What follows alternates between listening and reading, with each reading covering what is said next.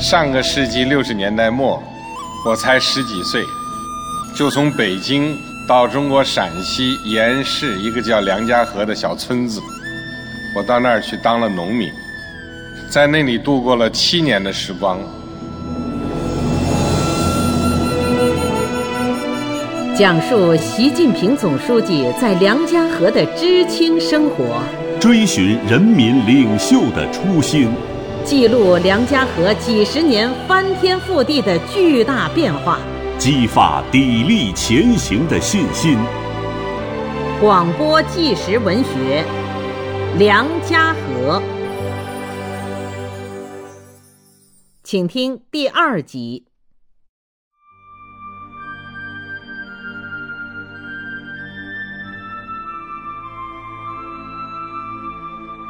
几步一停留，一语几深情。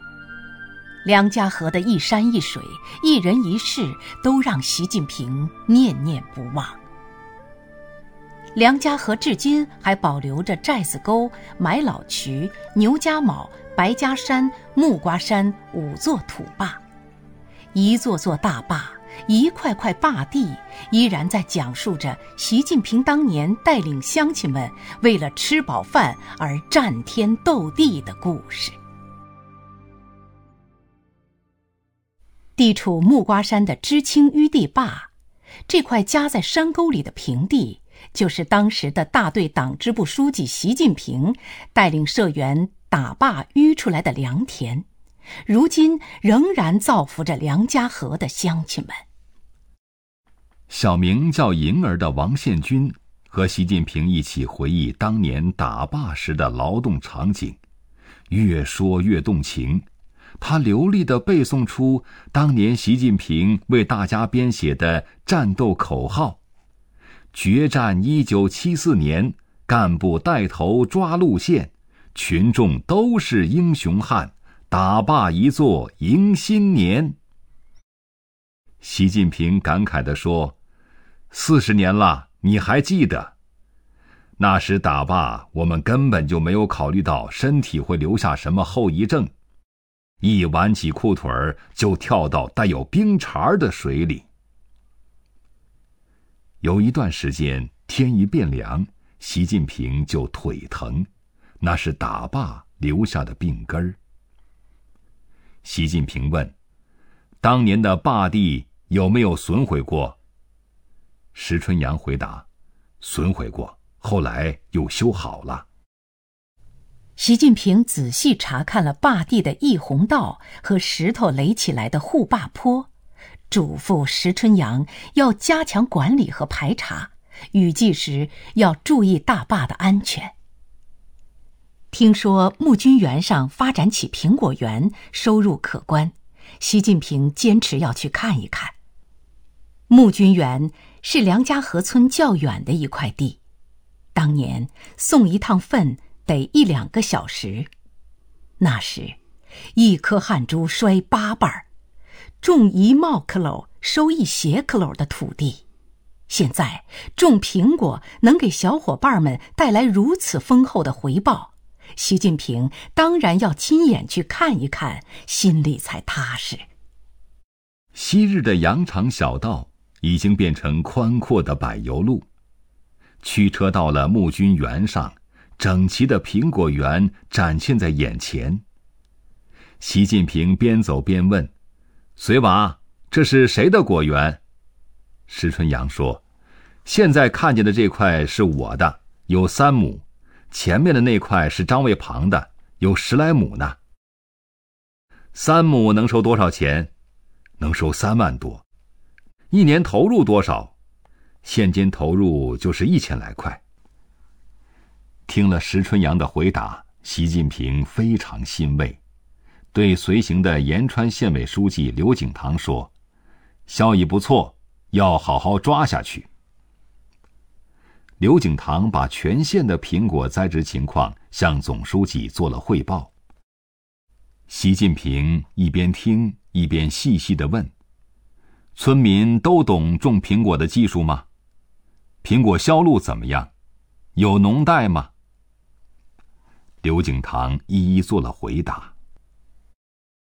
得知梁家河大力推广苹果种植，发展专业化养殖，人均纯收入达到九千六百元，家家户户通了自来水和互联网时，习近平舒心的笑了。村史馆的墙上，有一张村民欢送习近平去上清华大学时的合影。合影中有当时的党支部成员。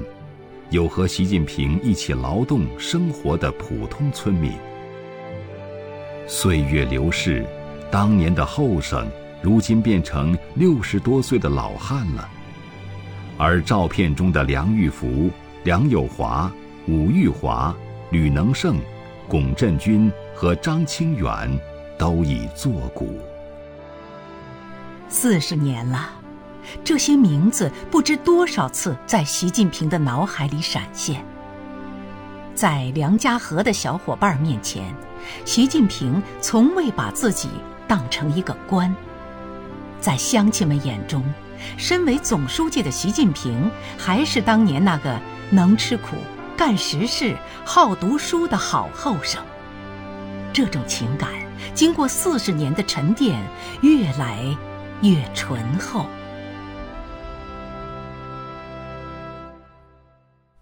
二零零九年十一月，习近平来延安调研。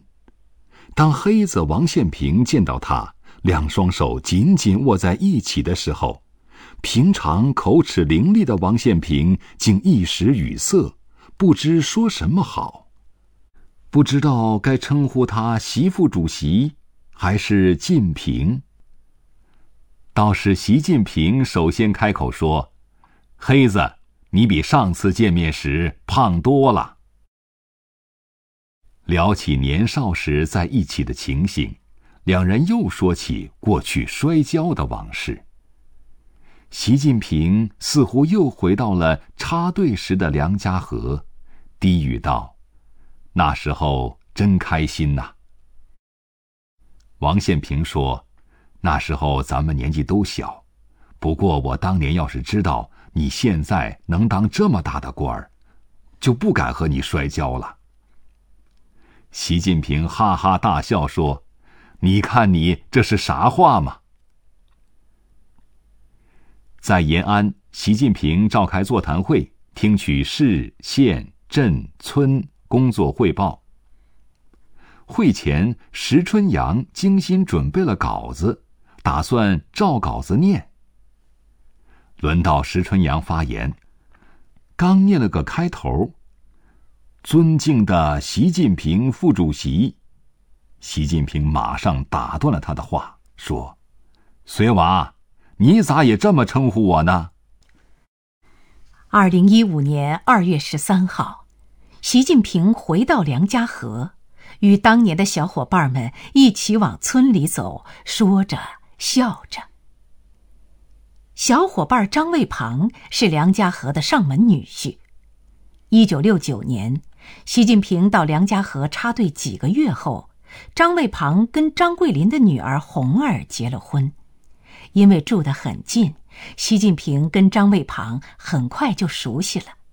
那个时候，知青们常跟张卫庞开玩笑：“你还没我们来的早呢。”当年张卫庞家的日子非常稀荒。习近平任大队党支部书记后不久，为了帮补他，把自己的口粮给他，与他们一家人一块儿吃饭。提起这事儿，张卫庞打开了话匣子：“在我们家吃饭的时候，我婆姨做什么，他就跟我们一起吃什么。他这个人就是这样，再粗糙的饭也吃得香。”再穷的人也看得起。习近平离开梁家河到北京上大学之前，把两床被子、两件大衣和一个绣着“娘”的心的针线包送给了张卫庞。一九九三年，习近平回到梁家河，当时张卫庞正在山上种麦子。听说习近平回来了，就赶紧从山上往下跑。跑到半山腰，正好碰见了习近平，张卫庞说：“金平见了我，也不嫌弃我一身泥土，一把就拽住我，问长问短，我激动的都不知道说啥好了。”我确实把自己当做是一个延安人，啊，因为这是我人生的一个启程点。记录习近平总书记的知青岁月，挖掘梁家河小村庄的大学问。请继续收听纪实文学《梁家河》，由陕西人民出版社出版，作者梁家河编写组。习近平曾经说过：“当年乡亲们教我生活，教我干活，使我受益匪浅。”我那时还是个十五六岁的孩子，什么都不会，后来都学会了，擀面条、蒸团子、腌酸菜，样样都行。那个酸菜很久不吃，还挺想的。二零一五年回梁家河，习近平和当年的小伙伴们一起吃饭，有一道菜就是酸菜。梁家河的酸菜，习近平念念不忘。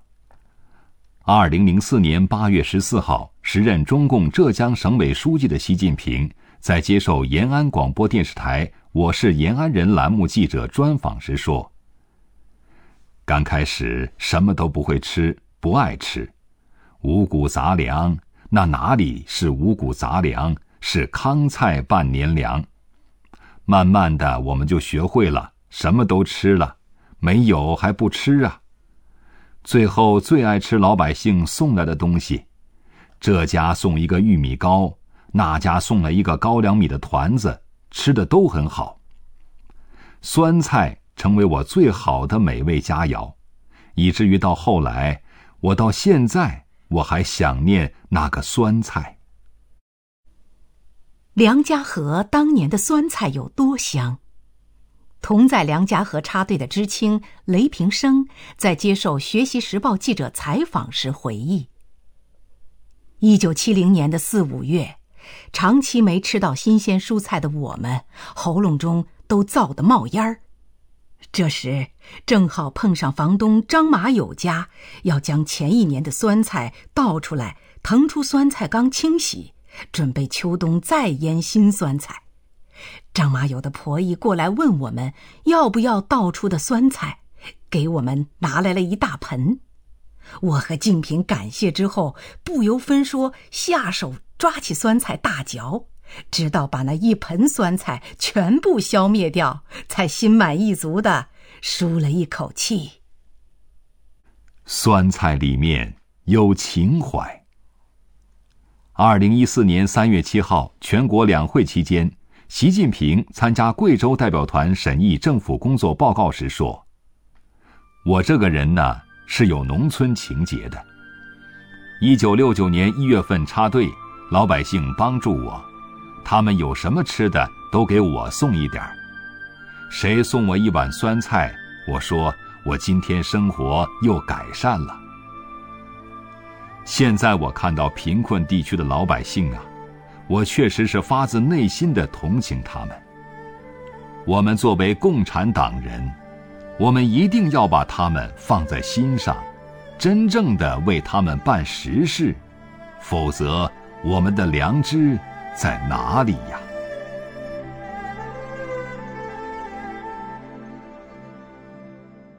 二零一五年二月十三号。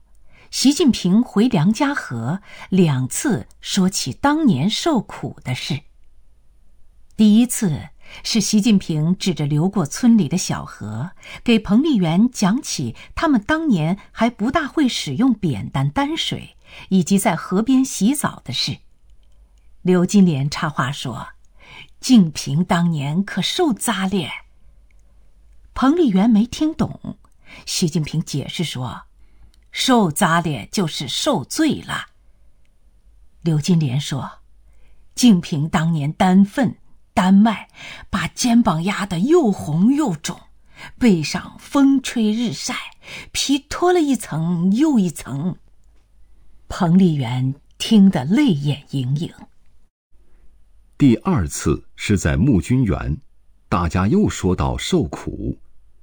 习近平问彭丽媛：“受苦，你害怕害不怕？”彭丽媛不解的问：“害怕什么吗？”习近平给他解释：“不是害怕什么哩，是懂不懂的意思。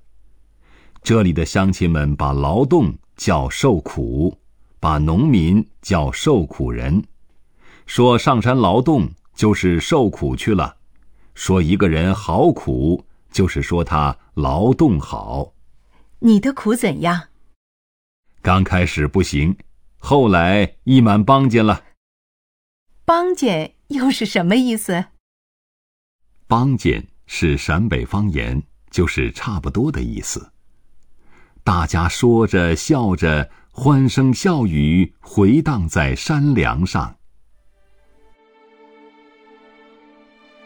从募军园下来时，习近平让司机三次停车。深情地望着梁家河的山山毛毛、沟沟叉叉。第一次停车是在距离果园不远处，看着连绵起伏的大山，习近平说：“那时候放羊，把羊赶在一个山毛上，自己就开始看书想事儿了。”习近平转过身去，极目远眺。片刻，自言自语道：“离开这里都四十年了。”第二次停车，习近平从山上俯瞰当年住过的知青院儿对彭丽媛说：“那就是我当年住的地方，在山下看不怎么样，可从山上往下看还是比较壮观的。这里沟壑纵横。”窑洞前面的山梁如刀削斧劈，直直的横在眼前，那可是采菊东篱下，愕然见南山。正是这些悬崖陡壁磨练着我的意志。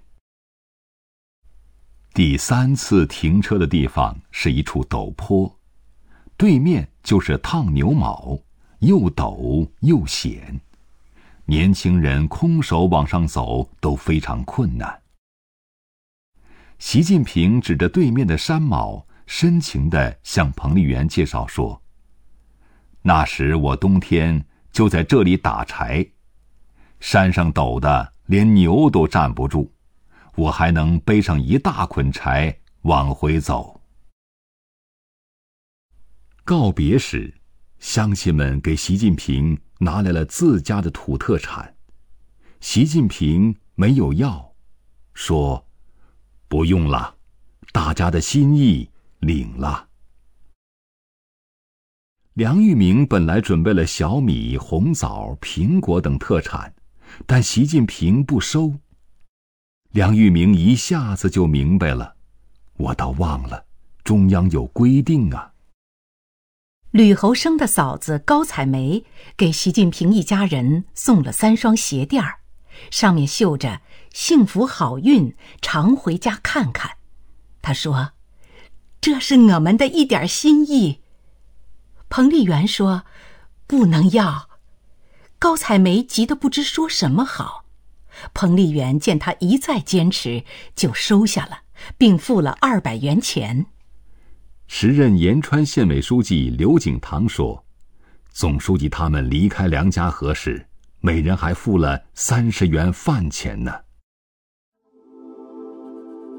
习近平说：“他永远不会忘记梁家河，永远不会忘记梁家河的父老乡亲。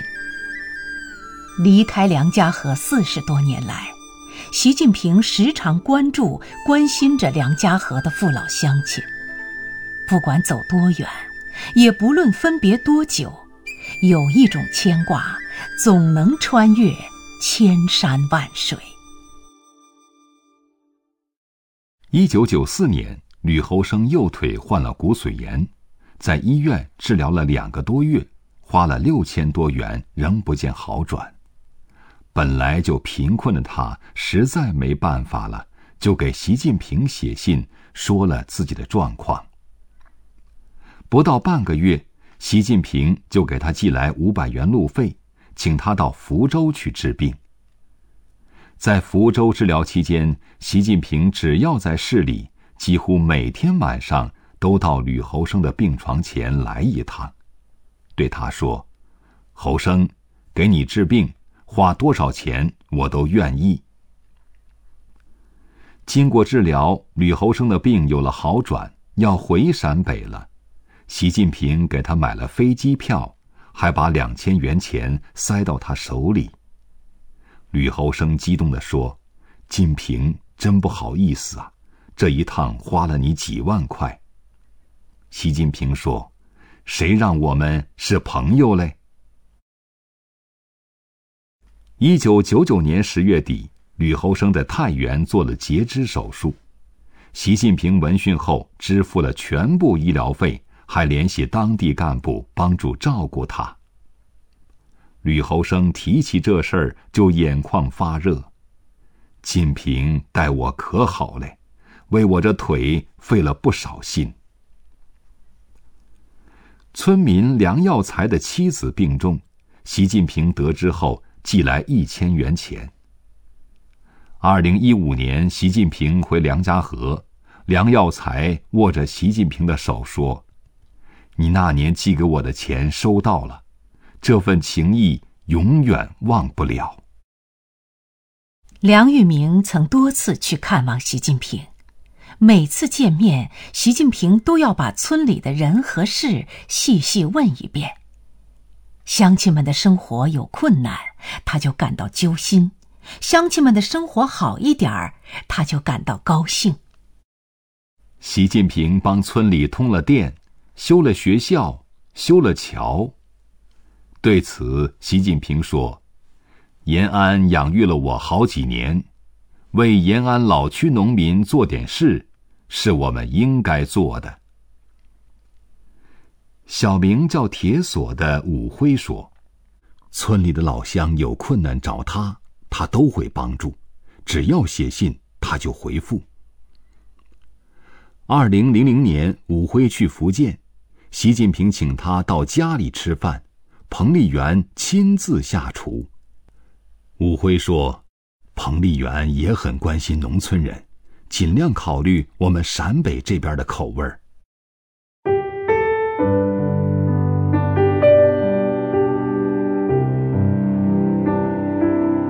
广播纪实文学《梁家河》，由中央广播电视总台出品，演播：苏阳。黎春。